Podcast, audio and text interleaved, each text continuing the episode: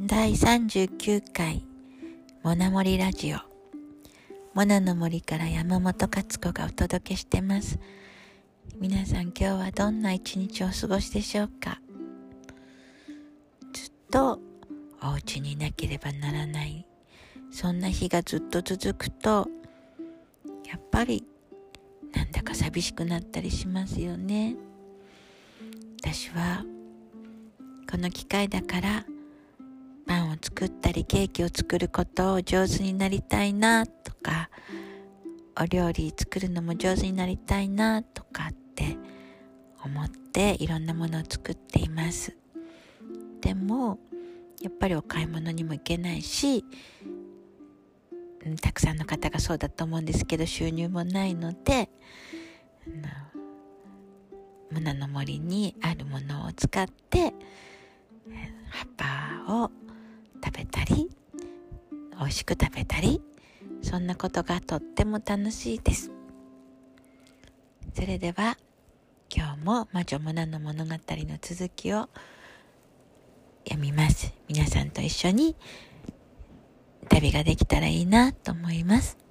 それでは第13章鏡の国へ。モナたちは水の魔女に促されるまま、水の魔女の部屋にある大きな鏡の前に来ました。水の魔女がモナに優しくけれどきっぱりと言いました。モナ、一旦ここでお別れです。モナなら大丈夫。きっとうまくやれることでしょう。モナは水の魔女の言葉を聞いて嬉しくなりました。きっと大丈夫というのは小さい頃から困った時や不安な時にいつも唱えていたモナの大事な言葉だったのです。モナ、手を出して。この指輪、この指輪は黒っ子たちに名前をくれたあなたへのお礼です。これからあなたが魔女への道を進む手助けになってくれるでしょう。水の魔女がどこまでも深い海を思わせる石のついた指輪をモナにはめてくれました。指輪指輪はモナのために作られたようにぴったりとはまり、モナの指でさらに美しく輝きました。モナ、私たちの世界の入り口が水道の蛇口だったように、鏡の魔女への入り口はこの鏡なの。水の魔女の言葉が終わらないうちにあたりが真っ暗になりました。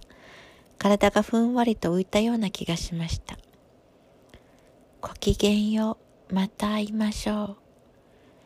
水の魔女の声だけがだんだんと遠くになりながら、モナの耳の中へ届いていました。気がつくとモナたちは闇の中を走る電車に乗っていました。窓の外にはいくつもの光が次から次へと現れ、流れるように後へ後へと去って行きました。まるで電車が光の輪の中を進んでいるようでした。光の輪が少なくなり、そして暗くなりました。それからもうどれだけ走ったことでしょう。暗闇というものは、周りには何もない、たった一人きりという気持ちにさせる魔力が潜んでいるのかもしれません。目の前に真っ黒な大きな壁が突然立ちはだかっているように感じたり、恐ろしい魔物が息を潜めて近くに潜んでいるよかもしれないと怖くなったりもするのでした。電車の中にいるはずなのに、足元ひんやりとした空気が流れていきました。体がガタガタ震えて、鉛のような不安で押しつぶされそうです。そばにいるのかいないのか、はっきりしないギルはもとより、そばにいるはずの一軸の気配も消えてしまったように感じられました。これ以上この恐ろしさに耐えられないとモナは思い始めていました。すぐにでもパパとママの待つ家に帰りたい。もともと私には魔女なんて無理だったんだわ。モナの胸は今にも張り裂けそうでした。助けて。声にならない声でモナが叫びました。するとどうでしょう。突然モナの手を握るものがありました。懐かしい温かな手でした。それはモナに着替えを加えるような怖いものでは決してないということがなぜだかモナにはわかりました。そのたった一つの手のぬくもりだけが暗闇の中の確かなものでした。それだけが今のモナの心の拠り所なのでした。モナの心の中に手から伝わってくる温かなものが広がり始めました。私は大丈夫、きっと大丈夫。水の魔女が言ってくれた言葉がまた蘇ってきました。私は大丈夫。その言葉はモナの心の中で確信に変わりました。寂しくて暗くて真っ黒だった心が端っこの方から少しずつ水色に、それからピンクへと染まっている様子が、モナの頭の中に浮かび上がりました。一体どれくらいの時間が流れたのでしょう？遠くの方に初めて小さな小さな四角い光が見え、それがだんだん大きくなってきました。四角い穴の光は暗闇の中でその光の端を四方へと薄いカーテンのように広げていました。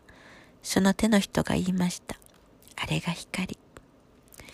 昼間の日差しの中では明るすぎて、光があるということすら忘れてしまうし、光がどんなものかと考えることさえしないのに、暗闇の中では、あのように小さな光でも、確かにあるということを我々に教えてくれるのだ。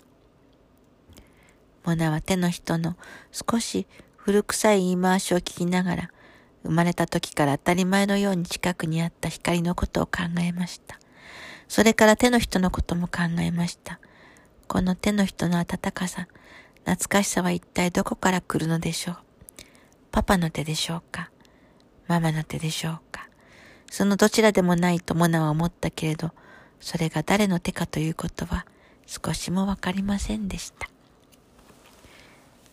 今日のお話はここでおしまいです。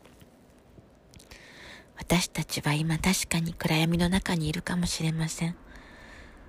でも、これまでは当たり前だった日常が、その生活が光となって、私たちの前にいつか現れてくるということを信じて、大丈夫だということを信じて生きていきたいと思います。どうぞ今日も素敵な日をお過ごしくださいね。それではまたね。